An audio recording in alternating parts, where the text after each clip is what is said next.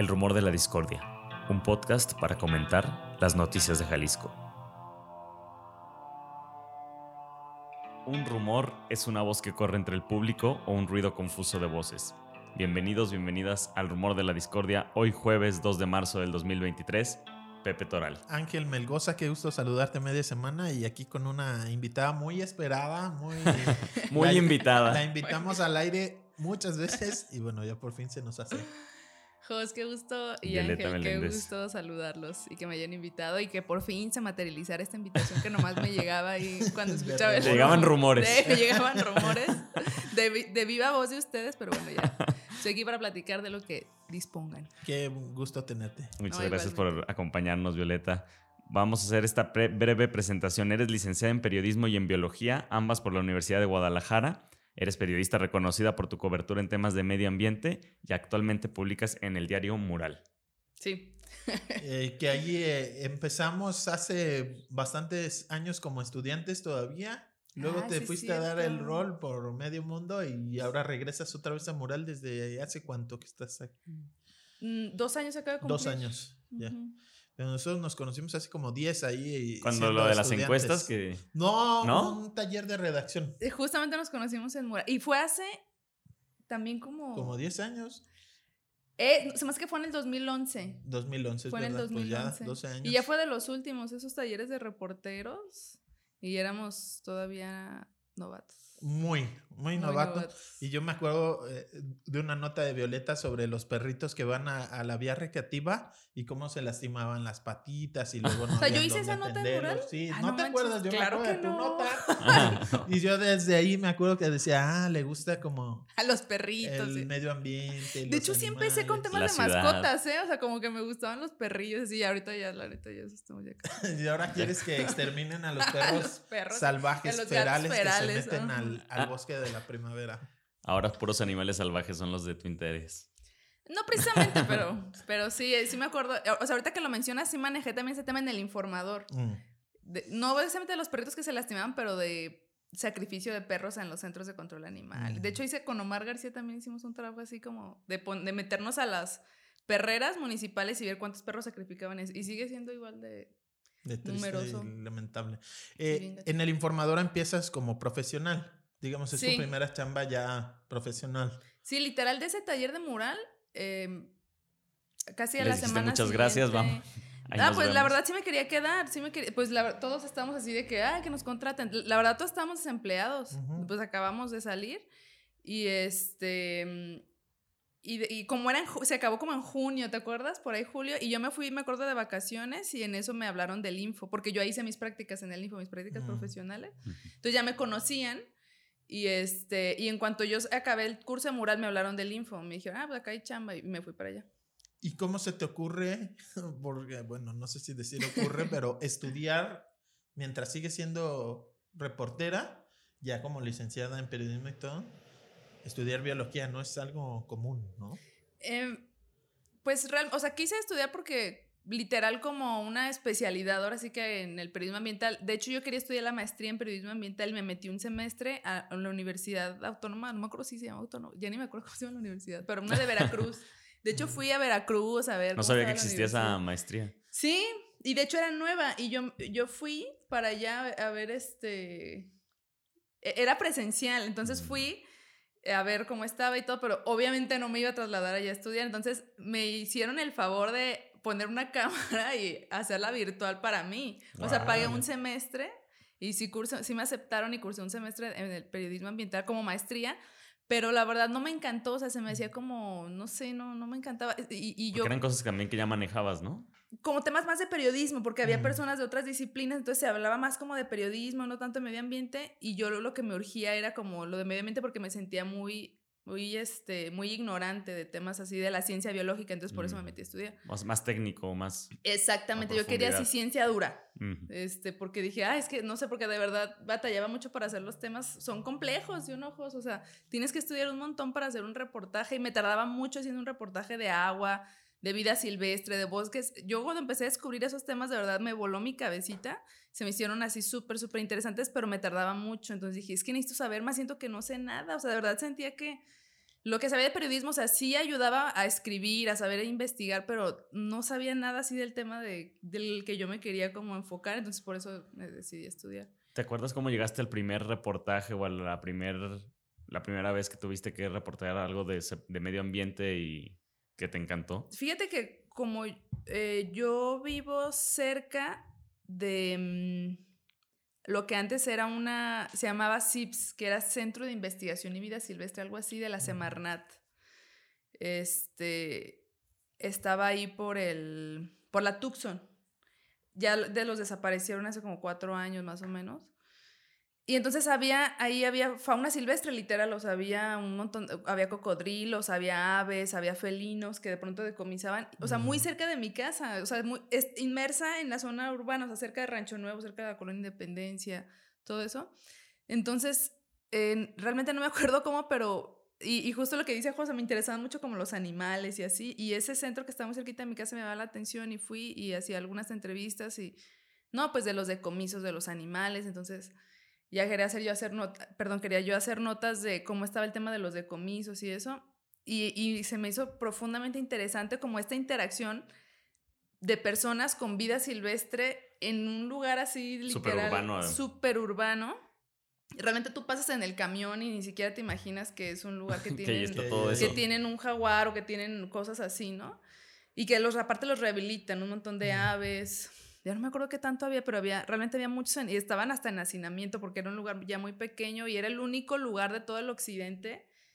había como cinco o seis SIPs en todo el país y este era uno, entonces abarcaba un montón de, de, estados. Y entonces ese fue el de los primeros temas que me interesaron, temas de áreas naturales protegidas. Creo que para ese entonces, cuando yo, yo en, ya estaba en, en el Info, creo, este, decretaron área natural protegida Cerro Viejo, creo, más o menos. Entonces, como que, wow, fuimos para allá, hicimos el recorrido y se me hizo como que, ay, qué padre, el, el tema de la, de la, de la política ambiental, de la, se me hizo así súper interesante y todo eso me fue así como estimulando mucho y darme, dándome, haciéndome dar cuenta que no sabía absolutamente nada. ¿Que eran dos, 2012, 2013? O... Sí, eh, yo empecé en el 2011 y ya hacía algunos temillas y poco a poco iba como, eh, literal, ahí es como, como cuando vas haciendo tu agenda, que haces una cosita y luego esa te lleva a otra y este, como yo era totalmente nueva, para mí todos los temas eran súper novedosos y luego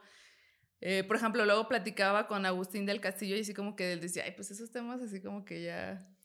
Bueno, y él ha, cubierto... Él ha cubierto todo, o sea, él ha cubierto... es más, él tiene de reportero lo que yo tengo de vida. Ya. Así. Entonces, este... Y él eso me ha dicho, me dice, es que como tú, eh, bueno, en su momento eras nueva o pues eres más joven, o sea, tú, para ti todo era nuevo y sacabas también temas que a lo mejor para él ya se le hacían... no era nota. Ajá, y, y a mí sí se me hacían no sé, digo, obviamente investigaba y leía mucho de sus notas a ver para no duplicar o lo que sea, pero pues dándole como un enfoque desde unos ojos así que le parecía impresionante lo que estaba viendo, ¿no? Y que para la gente probablemente sí lo es, pues, ¿no? Más allá de un especialista que ya es como Agustín del Castillo, pues para la gente, digo, no está de más eh, que te recuerde, ¿no? No es porque una vez se publicó sobre el área natural del Cerro Viejo, ya nadie más va a publicar, o sea. Que es lo importante también, mantener como una visión fresca y que vuelvas incluso, que no te dejes de emocionar o de interesar por temas, ¿no? O sea, como mantener ese, ese interés y esas ganas de seguirlo viendo desde diferentes perspectivas que hay infinitas. Sí, sí, sí, así, así es. Y bueno, algo que está ahorita llamando muchísimo la atención, bueno, la, la semana pasada, el incendio en, el bosque de la primavera, que llega de forma anticipada, ¿no? Normalmente eh, los incendios fuertes son abril, mayo. Sí. Y ahora desde febrero tuvimos acá el... Sí, fíjate que sí se adelantaron mucho. Pues el primero, el primero fue el 13, si mal no recuerdo, el 13 de febrero, un día antes del Día del Amor.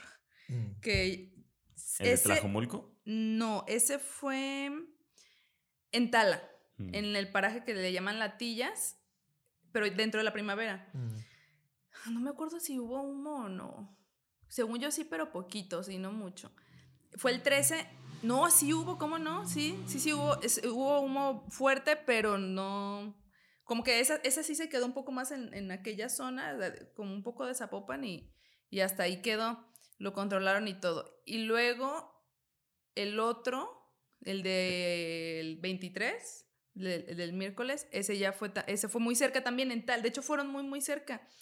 Porque ahí justo está la división entre Tlajomulco, Tala y Zapopan. Mm. No, y ese empezó allá y me empezó de bajo perfil el incendio.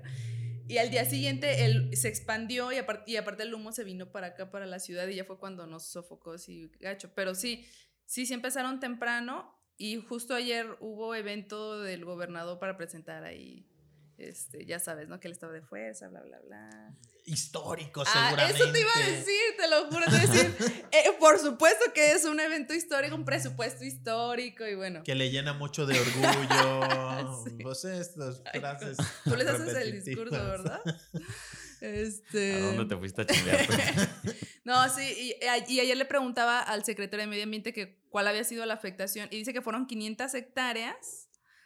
¿De es ayer? bastante. A mí se me hace poquito, la verdad, Sí. porque duró casi dos días. Y él también, el, de- fíjate, el de volcanes, que es el, el fuerte que nos sofocó a todos el, la semana pasada. Y el de la semana antepasada dice que también fueron 500 hectáreas. Y le dije, pero uno duró cinco horas y el otro duró tres días. Y no, es que había muchísimo combustible, muchísima hojarasca. Y, y eso sí es cierto, o sea, realmente volcanes sí está muy picado. Este, y Son sí- como cañadas, ¿no? Así es. Y entonces todas las hojas de encino, sobre todo, que son estas cuando vamos al bosque que pisan, ¿no? No, y se hacen realmente unos. em, Se acumula. así es, o sea, se hacen realmente así unas capas de hojarasca fuertes. O sea, eso sí es cierto. Y aparte también tiene mucho que ver el combate. O sea, el combate se dificulta mucho en una zona así tan escarpada. Es peligroso. Sí, sí, sí, es muy peligroso. Y, mm, y sí, o sea, bueno, el, el- el punto que sí son prematuros, definitivamente sí. Y también algo que sí quiero decir. Desde diciembre, la Comisión Nacional del Agua está diciendo, hay sequía en Ujú. Jalisco.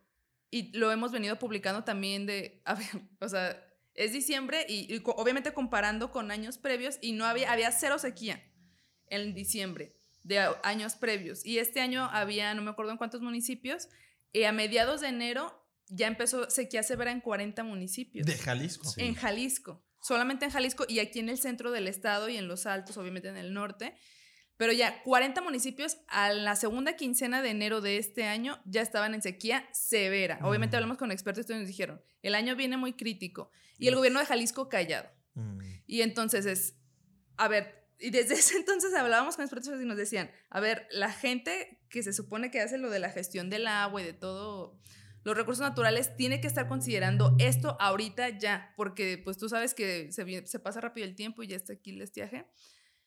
Y entonces esperan a que haya este tipo de incendios para salir, a. ¿sabes? O sea, realmente yo, yo siento que ni siquiera revisan luego los datos de la Mm. Conagua, o sea, como que son muy reactivos. Mm. No se preparan. No se preparan. ¿no? O sea, realmente este tema se deb- lo de- es más, si realmente hubieran estado enterados y, y- y hubieran, se hubieran alertado, como los expertos mismos decían, oye, es primera quincena de enero y ya tenemos 40 municipios con sequía severa, lo que en años previos no, no pasaba, no pasaba como tú dices, Jos, hasta, hasta abril o marzo.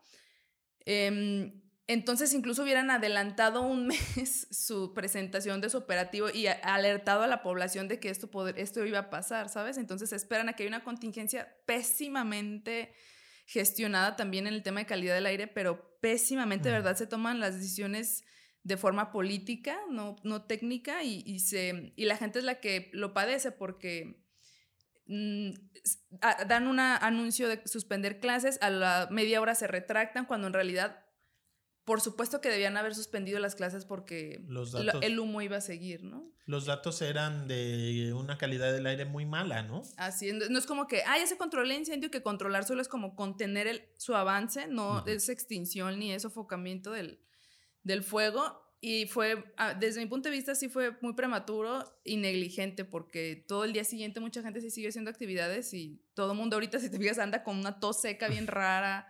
Eh, sí hubo mucha negligencia, la verdad. Oye. Violeta, cuando hablas de la toma de decisiones más políticas que técnicas, por ejemplo, mucha gente yo veía en las cuentas de, de esta, esta cuenta gubernamental sobre la calidad del aire, ¿no? Y decís, donde salen estas nubecitas y los puntos y meca. Todas negras, así. Ah, no, rojas, bueno, ahí sale. Unas rojas, amarillas, pero había, bueno, una del centro verde. También ese tipo de mediciones, ¿crees que son manipulabla, manipuladas? Fíjate que no, o sea, el sistema sí, no es como que manipulen ahí, eh, realmente es un tema técnico. Es, un- automático. ¿no? Es automático, no, no es- eh, eh, eh, tiene que ver con dos cosas. Una, que sí son deficientes, son...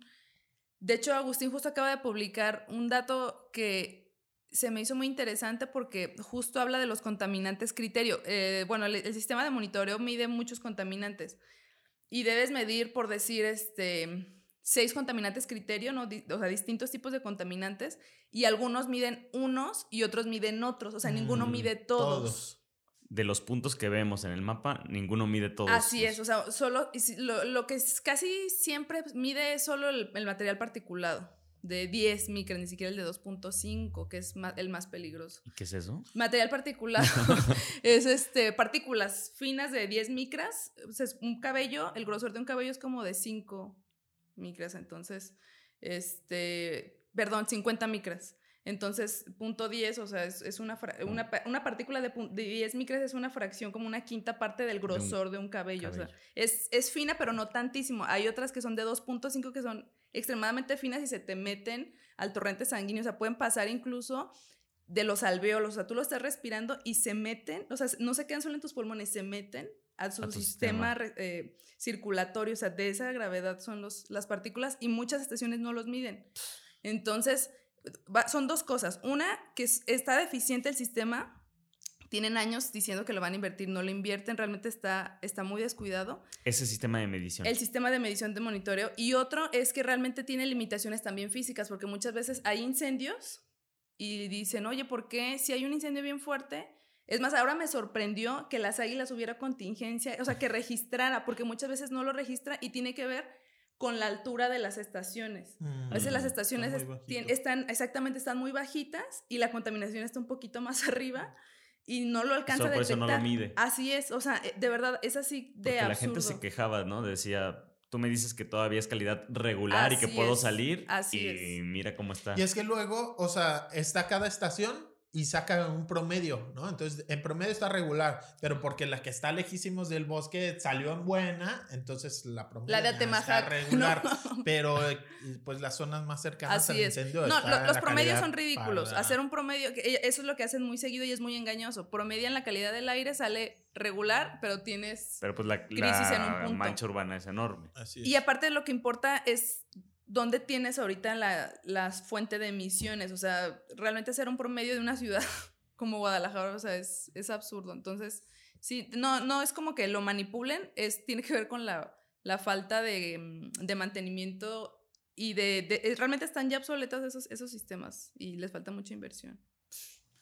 Y la política misma, ¿no? O sea, la política ambiental, eh, los programas de que, cómo debes de actuar cuando está muy mala la calidad del aire. O sea, Sí. además del riesgo para la gente de estar afuera y respirar eso, las partículas y todo, eh, el hecho de la actividad genera más contaminación encima de un lugar ya, ya contaminado, ¿no? Eh, pues los autos particulares y demás. Entonces, tienes un incendio en la primavera, pero súmale toda la contaminación de todos los días que por sí misma ya genera una muy mala calidad del aire. Oye, por ejemplo, Violeta, con una crisis, digamos, atmosférica o del, del aire como la que tuvimos la semana pasada que de, de este incendio del paraje de los volcanes, ¿debería haberse suspendido toda actividad al aire libre? O porque luego muchos en este, no sé, estira y afloja político, eh, decían, pues vamos a esperar a que de- den instrucciones la gente de protección civil, pero luego la UDG sale y ellos sí cancelan clases en todos sus planteles y actividades. ¿Hasta qué punto también como se deben de, o sea, también debemos de tomar acciones como individualmente y decir, ok, aunque no me esté diciendo la autoridad que debo hacerlo, es más, es recomendable realmente no salir y guardarte. Pues es que de hecho sí existe un protocolo. Mm. Hay un protocolo que está publicado que dice qué hacer en caso de emergencia atmosférica. El que se activó el, el jueves en la tarde a las, si mal no recuerdo, fue a las 8 de la noche que se activó la emergencia. Bueno, el no mismo jueves en la tarde, como a las 4, la UDG fue que declaró y que dijo se cancela todo y todos se fueron a sus... Ahorita no me acuerdo casas. exactamente las horas, pero bueno, el viernes se activó la emergencia atmosférica porque ya estábamos, no, a las 4 de la tarde la activaron, la emergencia atmosférica, ya me acordé. porque desde temprana hora, si se fijan en la mañana, ya estaba todo el mundo, ¿qué está pasando? se empezó a alertar y hasta las 4 de la tarde sale la emergencia atmosférica. La emergencia atmosférica se decreta porque se hacen, digamos, estudios muy puntuales en un lado por emisiones extraordinarias, casi siempre un incendio. Cuando hay incendios en vertederos, ¿verdad? Que también pasa muy seguido en el interior, se activa, aunque no haya cobertura de red de, de monitoreo atmosférico, se mide y dices, a ver, esta fuente de emisiones es eh, muy aguda y se necesita, se necesita hacer una emergencia. Entonces se declaró emergencia y hay un protocolo que dice qué hacer. Por supuesto que se cancelan todos los eventos al aire libre, o sea, es, está en el protocolo. Y justo eso es algo de lo que yo criticaba, porque, haz de cuenta, se hace la alerta. Y fue muy acertado lo de suspender clases, por, o sea, solamente por seguir el protocolo, que a mí también ya me parece que se ha actualizado, ya cumplió 10 años también, y es muy laxo, muy laxo, siempre ya sabes, priorizando como que, ay, no, que no se vaya a hacer mucho escándalo, no, las pérdidas económicas y la salud, bien, gracias, ¿no? Entonces, a mí me parece que tiene que ser mucho más estricto y debe tener más dientes ese protocolo, pero bueno, el, que ya está, empezó digo, a las 4 de la tarde. Me parece muy acertado que dijera, no, no hay clases. Em, bueno, y luego sale Alfaro a decir, ah, sí, se suspenden las clases, perfecto, está todo, no hay condiciones. Y sale Alfaro con un tuit a decir, no, ya vimos porque se va, ya se contuvo, dijo, ya se controló el incendio. Que insisto, controlar es solo evitar su avance, no sofocamiento.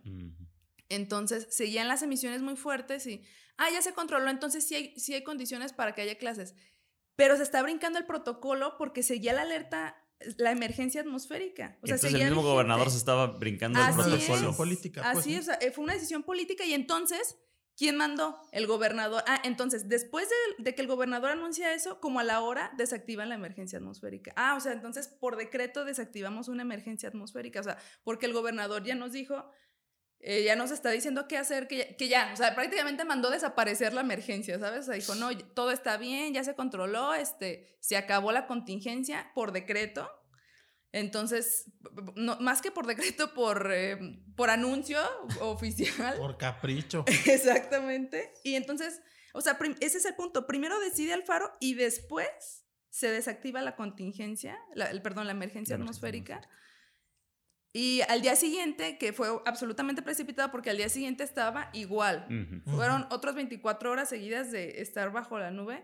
Y eh, algunas escuelas, según yo, la UDG se retractó de suspender. Entonces, porque el gobernador se retractó. Así es, así es. Pero algunas escuelas privadas dijeron, no, está horrible y muchas ya no. Digo, también había consejo técnico, o sea, ya no iba a haber clases en un montón de mm. escuelas, porque, sobre todo las de la educación básica. Eh, me parece que hubiera sido muy oportuno mantener la suspensión para priorizar la salud de la gente, pero no, se prioriza como mantener la calmita, este, que no, no se vaya a hacer escándalo nacional, este, ¿sabes? O sea, y, la salud, bien, gracias. Ese tipo de emisiones son muy, muy contaminantes y muy peligrosas para la salud. Eso es lo que a mí me alarma mucho. hubo eventos deportivos esa noche, o sea... Ah, o sea, pésimos. Hacer e, ejercicio con esas condiciones atmosféricas son, es, es horrible, es muy, muy nocivo. E, en ese sentido, bueno, ya hablando también del gobernador, sale a decir que fue con provocado este incendio, ¿no? Que ah, se encontraron las, el tema de las llantas.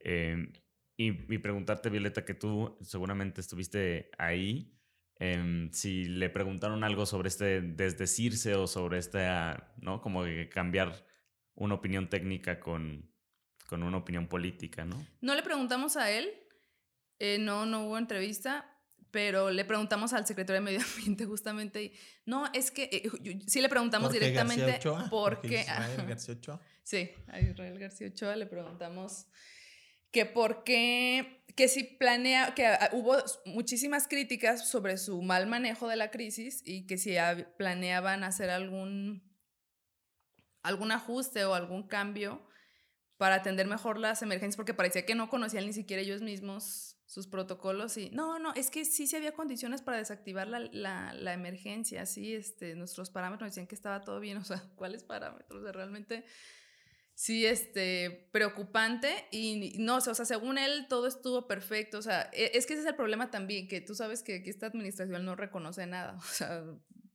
Y no sé qué punto de vista tienes, pero bueno, me parece que Sergio Graf, con todo lo que se le puede criticar, era alguien técnico que sí sabía del tema ambiental.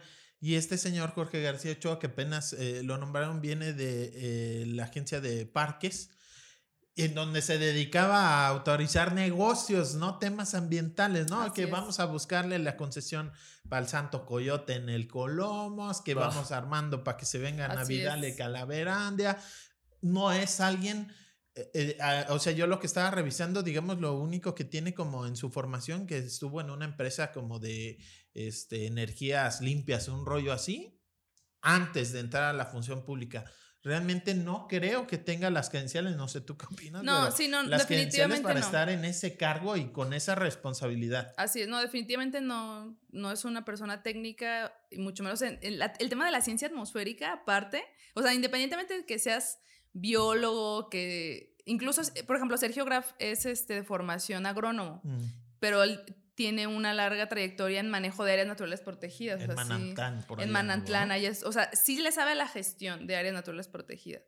O sea, eh, porque incluso, te digo, incluso siendo biólogo, o sea, eres ignorante de un montón de Claro. cosas porque hay Pues sí. muchísimas ciencias dentro de la biología, muchísimas disciplinas.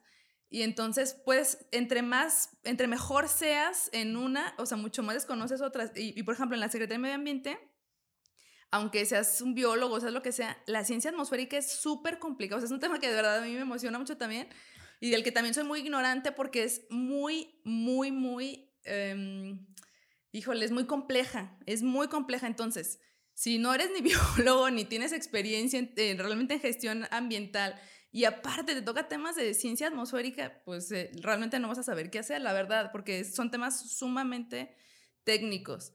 Em, y aquí sí me pareció, em, sí, decisiones completamente políticas, me pareció totalmente desdibujado. Y te voy a decir algo, aún así, por ejemplo, aún a Sergio Graf, no sé si recuerdas, su primera vez como secretario de Medio Ambiente, que fue en el 2018, su primera Navidad fue desastrosa. O sea, subieron los IMEC, hubo una contingencia con extremadamente mala calidad del aire, así morada, más de 300 IMECA, como 350 Wow. IMECA, la primera Navidad de este gobierno.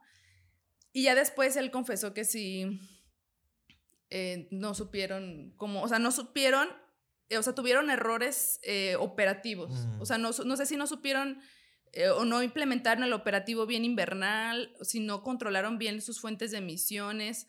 Pero fue realmente que yo me desperté, ya sabes, ¿no? En la mañana los reporteros siempre es la gente, ah, pues ver cómo amaneció la calidad. Y me desperté, vi 350, 380 y, yo, ¿qué? O sea, te lo juro que me caí de la cama. error. Dije, debe haber un, no es posible, y de verdad, morado, o sea, no rojo ni naranja, morado. O sea, el, el indicador de extremadamente mala calidad del aire es morado. O sea, cuando dice así de, ponte un, eh, no sé, un respirador, te lo juro. Y no salgas caí. de tu casa. Nunca había visto eso, o sea, nunca vi.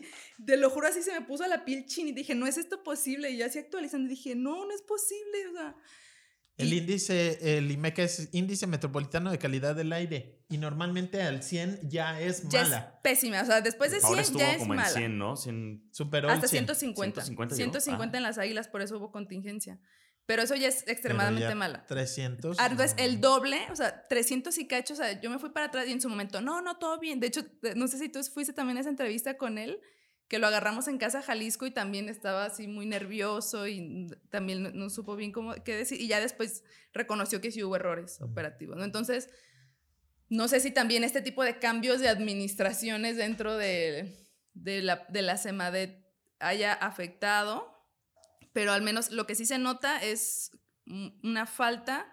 No, sí hay personal técnico en la CEMADET que sabe de Sí, ciencia claro. atmosférica, sí lo hay, pero el tema es a quién le hacen caso, ¿sabes? Ujú. O sea, Sí, el, dirección, el director es más, responde a más intereses políticos. eh, y no el director, ¿no? O sea, porque los técnicos hacen un chamba y dicen, oye, las condiciones están así, o sea, tienen, tienen que continuar, pero al final de cuentas hay un, hay un grupo político que dice, no, no nos conviene, que suspender actividades, paralizar, ¿no? Entonces, al final de cuentas sí tienen gente capaz, sí tienen gente técnica, pero el tema es que quienes toman las decisiones están en Casa Jalisco, ¿no? O sea, Oye, y del inicio del incendio con estas llantas, o sea, al final es un incendio provocado, pues decían como que no tiene mucho sentido, o sea, como que no sí sabían está raro, por qué. ¿eh? Sí está raro. Ajá, eso, eso dijo Alfaro también como que, ¿y por qué quieren poner ahí? No? Y lo- porque no, fíjate cómo la vendió. ¿Cómo ven que provocaron con llantas este incendio? ¿Cómo es posible en una zona? Pero no puede ser inmobiliario porque ahí no se puede ni de bancos de material. Y entonces, ¿por qué lo hicieron? Es lo que vamos a investigar. o sea, no se puede, haber? Pero Eso es justo lo que vamos a investigar. Pase, ¿no? O sea... Sí, eh, pero bueno, ahí en la, dentro de la primavera sí está cañón. O sea, realmente eso sí, no hay precedentes como de que haya un cambio de uso de suelo autorizado. Mm. Pero lo que sí es. Lo que sí es cierto es que dentro de la primavera, la verdad, hay muchísima anarquía. O sea, realmente es una anarquía. O sea, yo sí lo puedo decir. Y, tú puedes ir.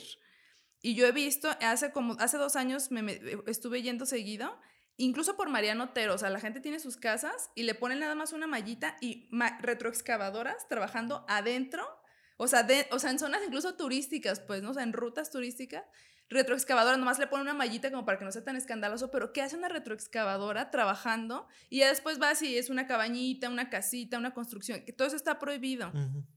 Pero, o sea, imagínate cómo metes una retroexcavadora que va a un predio particular dentro del bosque si no es por el camino, la caseta de Mariano Otero. ¿Cómo metes el material? Obviamente se les permite de manera tácita, ¿no? O sea, silenciosa, pero o sea, ah, haz de cuenta, no, se los, no hay una autorización o un cambio de uso de suelo autorizado, pero simplemente como que te doy, no te digo nada, pero te dejo porque no te, no te prohíbo que lo hagas. Sí, en los hechos hay, hay construcciones, digamos, no es tampoco caricaturizarlo y decir en donde incendian vamos a ver una torre. No, no, no. no pasa, pero sí hay, eh, digamos, pues edificaciones, ¿no? El día de ayer platicábamos de este de los robles que está, eh, no fue ayer el lunes, que está... Ah, sí te escuché ese, yo la verdad no lo conozco. En el Arenal, eh, yo lo detecté en uno de los eh, tantos estudios que manda hacer el OPD del Bosque la Primavera, en donde analizan la pérdida forestal y así metido dentro del área natural es eh, pues todo un polígono en donde ya se construyeron cabañitas. Hay también de estos parques industriales que están por carretera Nogales que le, le ah, ganan, ¿no? O sea o le muerden y si no le muerden están así en la rayita, ¿no? La barda del complejo industrial eh, colindando con el, con el área natural protegida y pues muchas cabañitas, lugares para hacer fogatas, para acampar. ¿Y este predio de los volcanes queda cercano a alguna de los accesos o podría no. creerse que es algo similar? No, mira. Es hacia el sur, ¿no? Realmente sí está muy raro eso de lo de las llantas ahí, por, ejemplo, lo que no estuvo raro, una vez también que hubo llantas, eh, fue en el Tepopote. Hace, no me acuerdo si en el 2017 que hubo el peor incendio allá. Ese también fue con llantas, pero ahí. ¿En dónde es? En el Cerro del Tepopote. Es, enfrente de la primavera, pero por, por, la carretera Nogales. Como donde está venta del astillero, adelantito. El cerro muy grande que está ahí antes de, agarrar la, antes de agarrar la bifurcación hacia la autopista o, por la libre. Ese es el Tepopote. Y ese se quemó muy fuerte hace como cinco años.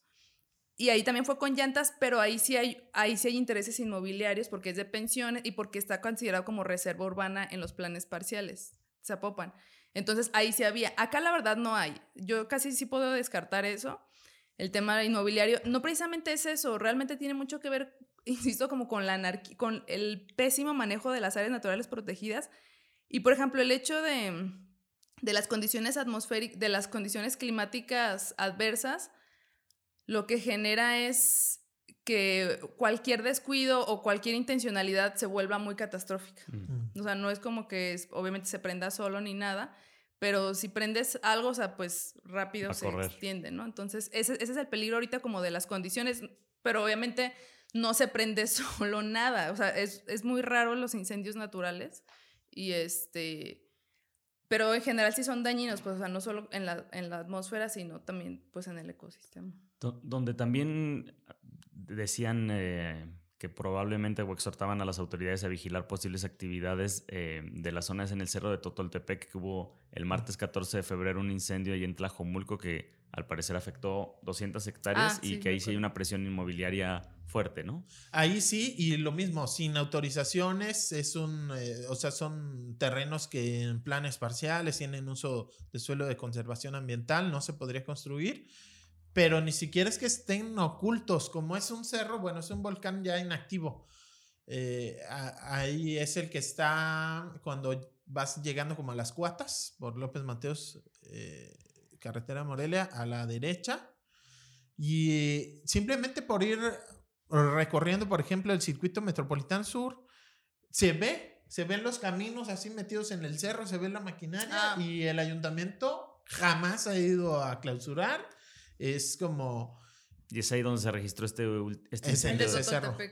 Sí, es que yo, yo- porque mu- muchas veces la gente como automáticamente, eh, por es, de que ya estamos ariscos, Sí.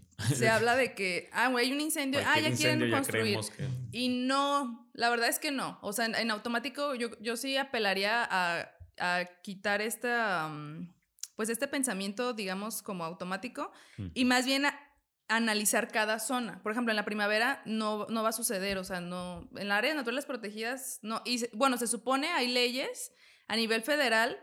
em, la Ley General de Desarrollo Forestal Sustentable sí habla de mm, una especie de veda de 20 años en los predios incendiados y la de Jalisco, el Código Urbano dice que no se pueden permitir ningún tipo de construcciones urbanísticas en un periodo de 50 años. Lo acaban de reformar en el 2020.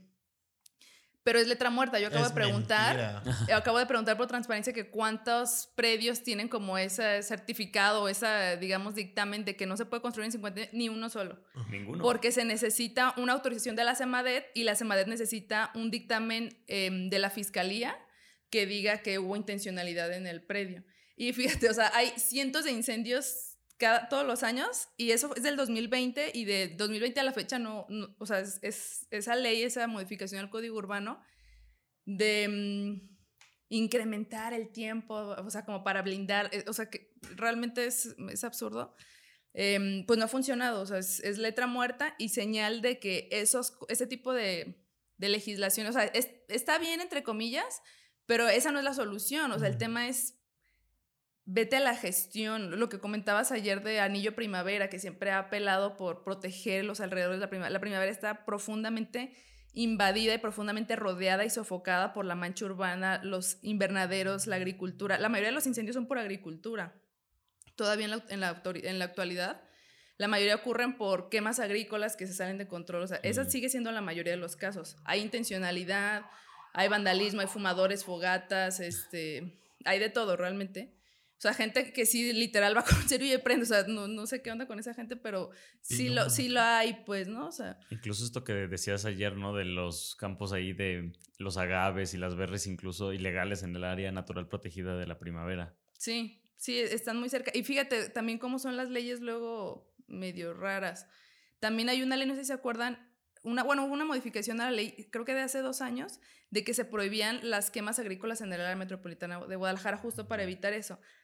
Casualmente, en tales donde más se hacen este tipo de quemas, y, es, y el año, en el 2021, uno de los peores incendios que hubo fue el de los volcanes, el 13 de abril del 2021. Afectó como 2.000 y cacho de hectáreas. Muy pegado a donde fue el de esta El de vez. O ahora. sea, de hecho es en el mismo predio, pero ya vi- viendo los polígonos, está o sea, donde inició uno terminó el del año pasado, ¿sabes? O sea, Mm. ya se O acabó. se afectó la ya misma se quemó zona. todo, ¿sabes? O sea, con el incendio ahora ya, ya toda esa, hora- esa zona está impactada. Entonces, ese se acreditó que inició por una quema agrícola. Mm. Entonces dije, ah, pues vamos a ver si aplicó lo de la ley, ¿no? Lo de la ley esta de, de multas de hasta 3 millones de pesos si una quema agrícola se genera un incendio forestal y más si, es, si afecta un área natural protegida como fue este caso. Y pues no, no aplicó porque Tala, Tala no forma parte del área metropolitana. de Guadalajara. Y dices, ¿por qué demonios Tala no, es no forma parte del área metropolitana de Guadalajara si es la mayor, como el 60% de la primavera está, está en Tala?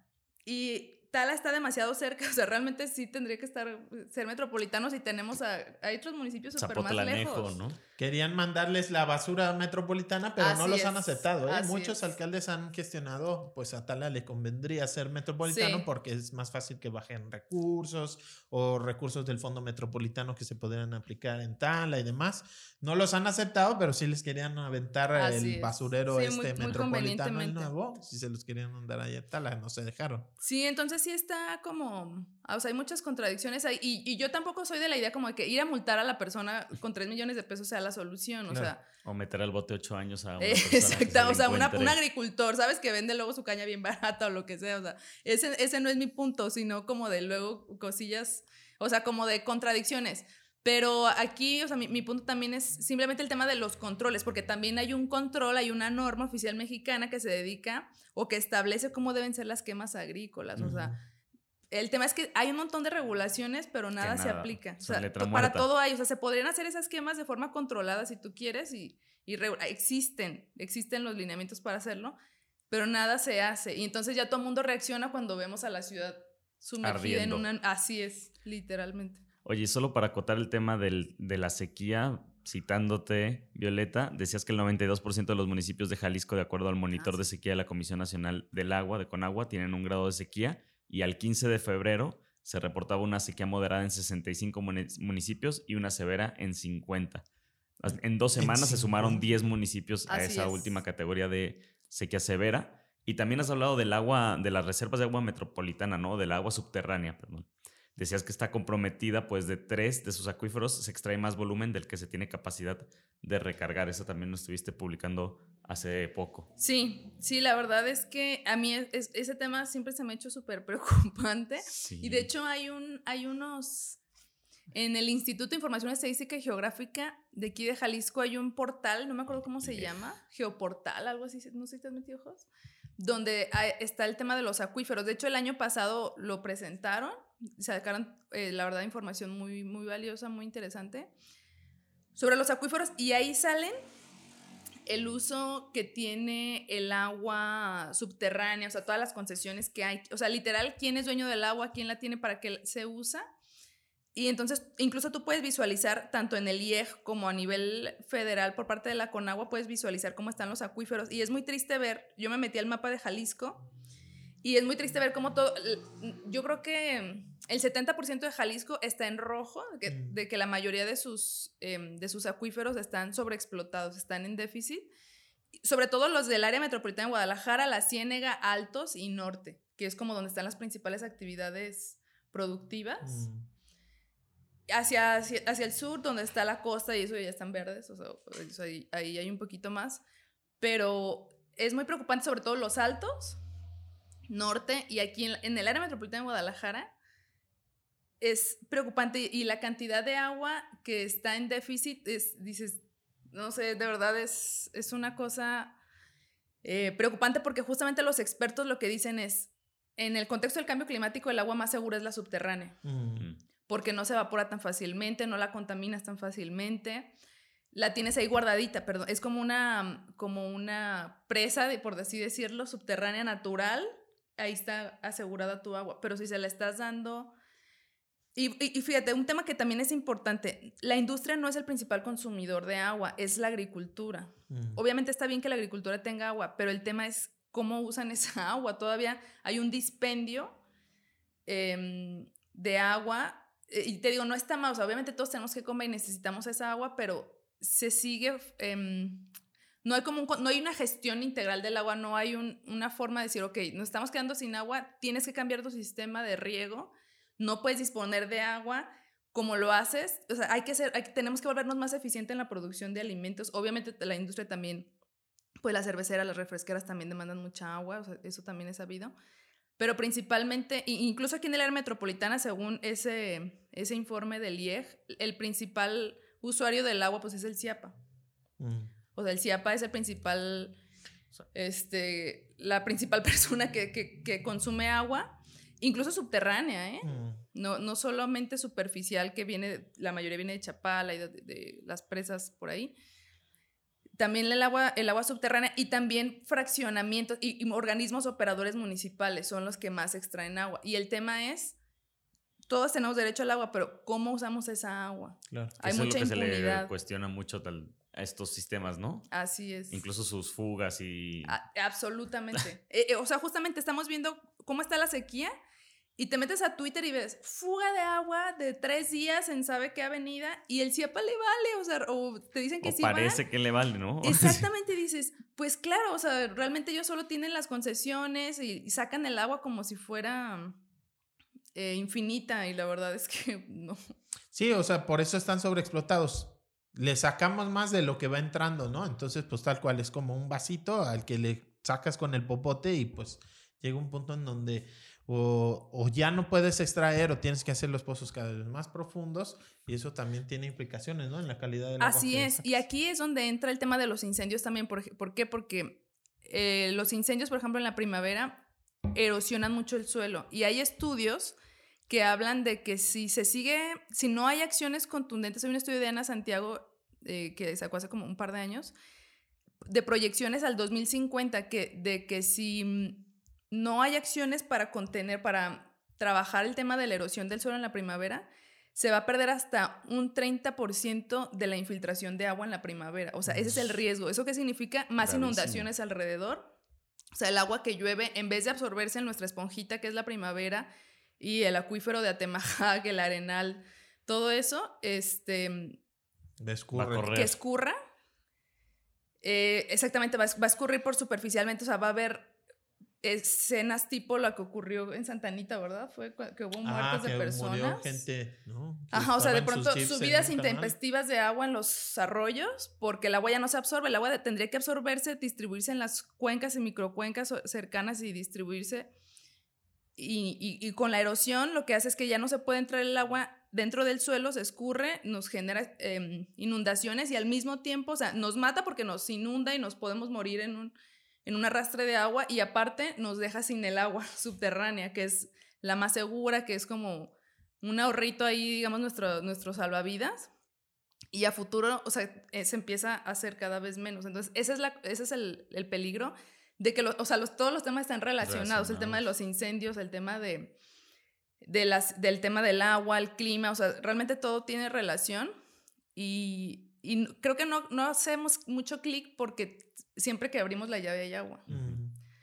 Pero sí tenemos que ser conscientes. Hace un par de, años sí hubo sequía, quizá no ah, tan fuerte como la de Nuevo León, por ejemplo. Ah, claro. Pero sí, o sea, la gente recordará, hubo eh, más de 100 colonias que se quedaron sin agua, tandeos por toda la ciudad, de pronto había unos días que no tenías agua y, y en el fondo tenía que ver con sequía y bueno, pues no está nada positiva la situación este año. Sí, exactamente. se, podría repetir hasta eso que esa, ese año que pasó lo que tú cuentas, Jos, ahorita la, mm, la presa Calderón. ya estaba muy vacía, o sea, ya estaba como al 18%, una cosa así, y ya se quedó sin agua en marzo.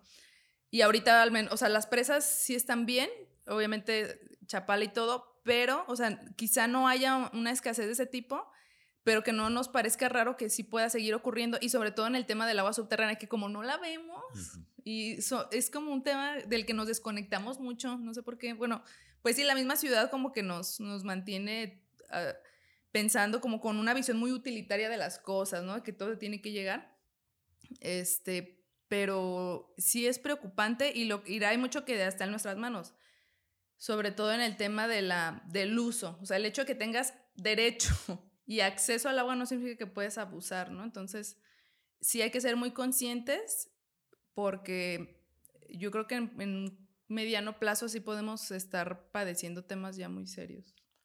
Había un tema por aquí también que publicaste y que voy a utilizar como ejemplo para pedirte a ver si puedes recordar otros casos que creas que son importantes traer a la mesa es el de las invasiones este en la ribera del lago de Chapala. Decías, en zona federal particulares comenzaron a levantar muros y mallas en la ribera y dentro de la delegación de Ajijic, lo cual fue exhibido por activistas y vecinos para pedir a las autoridades un operativo en la zona.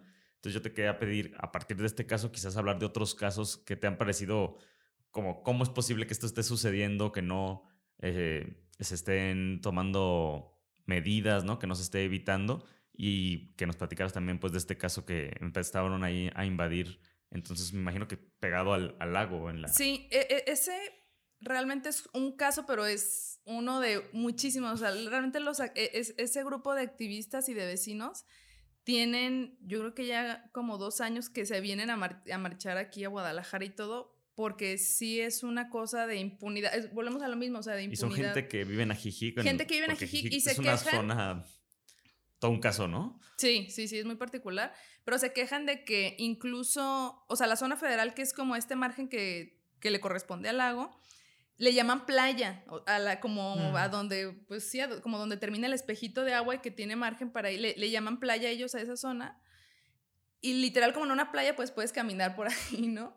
Y el problema es que ellos dicen que ya ni siquiera se puede caminar porque hay quien levanta sus muros, o sea, hasta adentro. Entonces, o sea, ya caminas en la playa y, y pues ya te topas con una construcción que está en la zona federal, o sea, si crece el espejo de agua, eh, obviamente le dan margen, o sea, gracias, ¿no? Al, al, porque saben que ellos se pueden inundar, o sea, no lo hacen de gratis, no lo hacen por buena onda.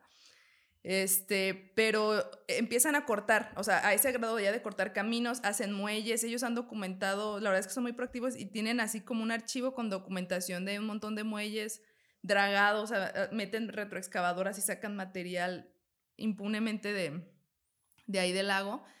Y hemos preguntado, yo le pregunté también a la, no me acuerdo si a la Conagua o a la Profepa, sobre vigilancia y sanciones.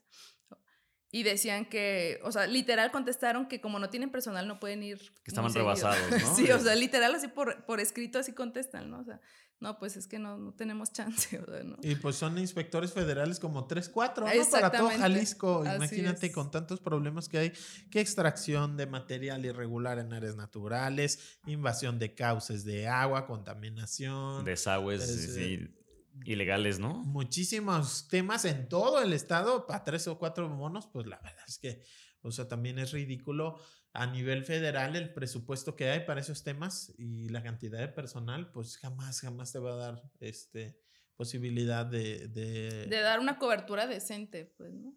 Y, y te digo, sí, la, realmente ahí en, en, ese tema está, está muy crítico, la gente ha pedido ahí atención desde hace mucho tiempo y no, es, realmente yo comparto su desesperación de que no haya, o sea, el lago de Chapala, el lago más grande de México, ¿sabes? O sea, tiene una función increíblemente trascendente para todos los que vivimos en esta región. Entonces, dices, no es posible que ni siquiera por un tema turístico, bueno, eso sí es cierto, realmente, y ellos mismos dicen, muchas veces son políticos, este, los que hacen, o sea, gente, como lo que tú decías, gente o gente de dinero que hace ahí cosas, incluso departamentos, yo, yo he ido y he visto departamentos, o sea, que ya empiezan a invadir y te venden, igual que en el bosque, ¿no? Ay, ven aquí a un lado del bosque, ay, ven aquí a un lado del lago, pero encima del lago.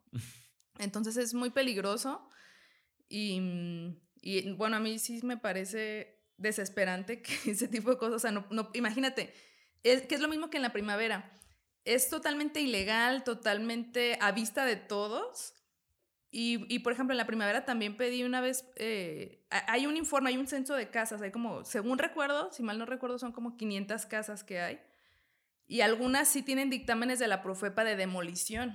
O sea, esta casa se tiene que demoler porque se construyó absolutamente sin... Sin ningún permiso y completamente ilegal, ¿no? Así es. O sea, no son casas que estaban desde antes del decreto, sino casas que se fueron construyendo porque pues, los dueños se les dio la gana construir y porque pudieron, ¿no? O sea, metieron material y todo y no las demuelen. O sea, ahí está. Y, y son poquitas, ¿eh? o sea, son como dos o tres casas que tienen dictamen de, de, demolición y no están demolidas. O sea, ahí están. Es lo mismo acá en Chapala. O sea, todo eso debería demolerse así, así de fácil. Pero como todos ven, pues que hay impunidad, que no hay realmente una sanción. Eh, imagínate lo fuerte que sería que llegara la Profepa, que ejecutara una orden de demolición y que se pusiera a tumbar ahí. O sea, imagínate el mensaje para todos los demás, ¿sabes? a quien sí le tumban es a la gente pobre allá en el arroyo seco. Es que así es el gobierno, pues, o sea, contra los pobres. La gente que construyó su propia casa, a eso sí, a tirarle la casa a, las 5 de la mañana, a tumbarles todo, ¿no? Y dejar a la gente sin, sin vivienda. Pero allí en el lago, a la casa de descanso de un político rico, y que se mete al lago, ahí no, no, ahí sí, porque además en esa demolición de, de casas en el arroyo seco en Zapopan, intervinieron municipio, estado y federación. Ah, ahí sí, se pusieron, ahí se pusieron de acuerdo. A joderse a la gente. ¿Cuándo fue esa demolición? El año, pasado, ¿no? Fueron como 50 familias que les tiraron la casa, o volvemos a lo mismo un incendio en la primavera, no se hace atención de eh, la erosión del suelo y demás, se viene una tormenta fuertísima y todo el agua baja de la primavera con troncos, con piedras, una avalancha literal, inundó y tiró casas ahí en, en la zona de Miramar. Y entonces como en reacción del gobierno a esa situación que fue una crisis social muy fuerte, humanitaria, gente que se quedó sin dónde dormir, que se le cayó la casa con la tormenta y todo, y que ciertamente muchas están invadiendo el cauce. En respuesta, organizan así una demolición masiva de casas y que muchas ni siquiera estaban colindando con el arroyo. O sea, inexplicablemente de dónde salió ese dictamen, pero se pusieron de acuerdo los tres niveles de gobierno y una madrugada sin avisar, algo que además es totalmente contra los acuerdos internacionales. O sea, tú no puedes desalojar a alguien sin darle una alternativa, sin avisarle a tiempo, sin eh, garantizarle el derecho a la vivienda en otro lugar. Así, a buenas a primeras sacaron a la gente a la fuerza, niños y niñas aterrorizados y van para afuera, tienen cinco minutos para sacar sus cosas y les tumban las casas con todo y sus pertenencias. Y fue la Conagua, ¿eh? O sea, la Conagua tenía los dictámenes, o sea, ellos fueron, pero sí está muy fraguado ahí el asunto, a mí se me hizo como, o sea, se realmente se organizaron entre ellos, no, no sé, realmente yo no sé, no puedo acusar, pero casi casi es como si el municipio les hubiera dicho, ah, tira estos y estos, ¿no? O sea, como que les dio ahí unas opciones y la Conagua hizo ahí su dictamen porque realmente sí existe ese dictamen de la... Ellos, obviamente el municipio salió en la mano aquí, ay, la Conagua me dio el permiso. Exacto. Pero, pero sí, o sea, es que es bien selectiva la, ese tipo de, ejecuciones, ¿no? O sea, de medidas. Ah, bueno, mira, con ellos sí. Y te digo, en la primavera también es una cosa increíble. Es más, sí existe, es más, la Semarnat en el 2012, si mal no recuerdo, le dio permisos a un señor para construir el casonón que tiene ahí en, no sé si alguien ha entrado por Mariano Otero y no sé cuántos kilómetros sean, pero a mano izquierda el famoso picnic, que es, todo el mundo entra y se espanta porque tiene una, es un predio gigantesco que tiene una huma de venados y ahí tiene una, ¿cómo se llama? Como un muro, una fachada, ¿cómo, cómo diré? Como un muro, sí, un muro de, pues de delimitación, un cancel, y tiene unas imágenes del César en, mm. las, en la herrería. Entonces entras y dices, o sea, sí, algo obviamente muy, muy estrafalario, totalmente. Y una, parece un templo, realmente la, la infraestructura que está dentro parece un templo. Y yo en ese entonces iba a sacar en el info que pues estaba esa construcción irregular y estaba buscando al particular, ¿no? Lo estuve buscando y no me atendía y ya el día que iba a publicar, el, hace cuenta, era, no sé, un viernes iba a salir el sábado, bueno, por decir un día, y me habla en la noche y me dice, sí tengo los permisos, te los llevo al periódico. Ah, pues ve. Entonces llega el periódico un día en la noche y me enseña los permisos de la Semarnat. La Semarnat le dio permiso a construir, pero de verdad vayan a la primavera, es por la entrada de Mariano Otero. Que es como un fuerte, o sea, es un fuerte, o sea, y, entras y de verdad parece como un templo, así un ojos, porque tiene una torrecita grande, y, eh, pero es enorme, enorme, pero es una construcción, y te digo, tiene, es inconfundible porque tiene las caritas del César ahí. Entonces, llega y me muestra que la semana le dio permiso porque él pidió permiso como cinco veces, se la rechazaron cinco veces, como cuatro veces y a la quinta ya le dieron la autorización de construir así como tiene, o sea, con, con, obviamente con asfalto, con ladrillos, con, o sea, metiendo construcciones como de, de urbana dentro del, del, área natural protegida, pero se lo dieron con la condición de que iba a tener un centro de monitoreo, creo que de calidad del aire, no, una, iba a tener un centro como de monitoreo meteorológico, una estación mm. meteorológica, ese es, la, ese es la, el término. Iba a tener una estación meteorológica y ahí dentro de ese fuerte que tú entras y ves esa fortaleza, se suponía que iba a ser también como un centro ambiental, un centro de cultura ambiental que tú ibas a entrar y ibas a, ibas a poder acceder y conocer ahí procesos. No, ah. como, como nada más algún especie de museíto, ibas a, iba a desarrollar actividades de educación ambiental. Mm. No existe nada de eso. Mm. Es una construcción privada. Sí está la, estación de monitoreo atmosférico, eso sí es cierto. No sé si opere. Eso Entras y justo enfrente está la estación de monitoreo atmosférico y a, mano izquierda está esa casotototota que realmente, te digo, parece un templo. Y es, está esa estación, pero nunca, o sea, no puedes entrar. Fue, desde mi punto de vista, fue la forma en que esta persona consiguió... Logró un permiso. Logró un permiso para hacer algo que ni le dieron seguimiento porque, te digo, es privada no, no está abierto al público. Pero a mí lo que me parece grave es cómo es posible que la Semarnat haya dado su brazo a torcer, o sea, violando un decreto, solo por que el particular te promete algo, ¿no? Y ese es en el mejor de los casos, o sea, eh, eh, a mí eso me parece como histórico, ahora sí, como las palabras del gobierno, o sea, que realmente una autoridad federal viole un decreto para un particular. Y por otro lado, eh, eh, digo, ahí eh, pues no hubo, o sea, él, se ampara en eso, ¿no? Yo tengo permisos.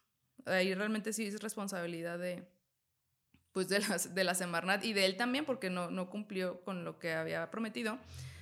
Y por otro lado, pues todo lo irregular, ¿no? O sea, todos los que lo hacen así como hormiga, construcción de hormiga, y la verdad es que es una anarquía así absoluta. Que, volviendo al caso de Chapala, es algo muy similar.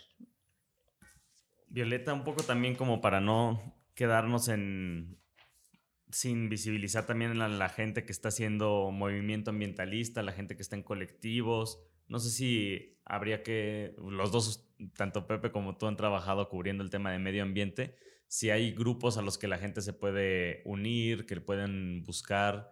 Supongo que también, bueno, al menos internacionalmente es uno de los movimientos más fuertes, ¿no? El, jóvenes que les importa el tema del cambio climático, que están haciendo acciones. Aquí hay sus expresiones locales también de esos movimientos internacionales, pero no sé si por ahí ustedes han visto como grupos que, a los que la gente se puede acercar y, y sumar en lucha por alguno de los temas que hemos estado tocando.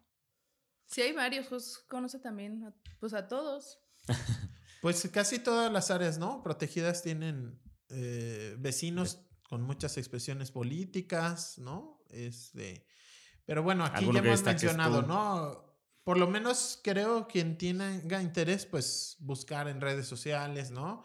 Consumir la información que, que comparten en sus grupos ya es, es importante ayudar a difundir y bueno, si alguien tiene interés como de colaborar, pues ya acercarse directamente, ¿no? Ya, ya hemos mencionado algunos, está este anillo primavera que es cercano a, Aliteso. Es, de, es de profesores de Aliteso, o sea, ellos lo, lo fundaron y, y, meten mucho a los estudiantes de Aliteso a hacer...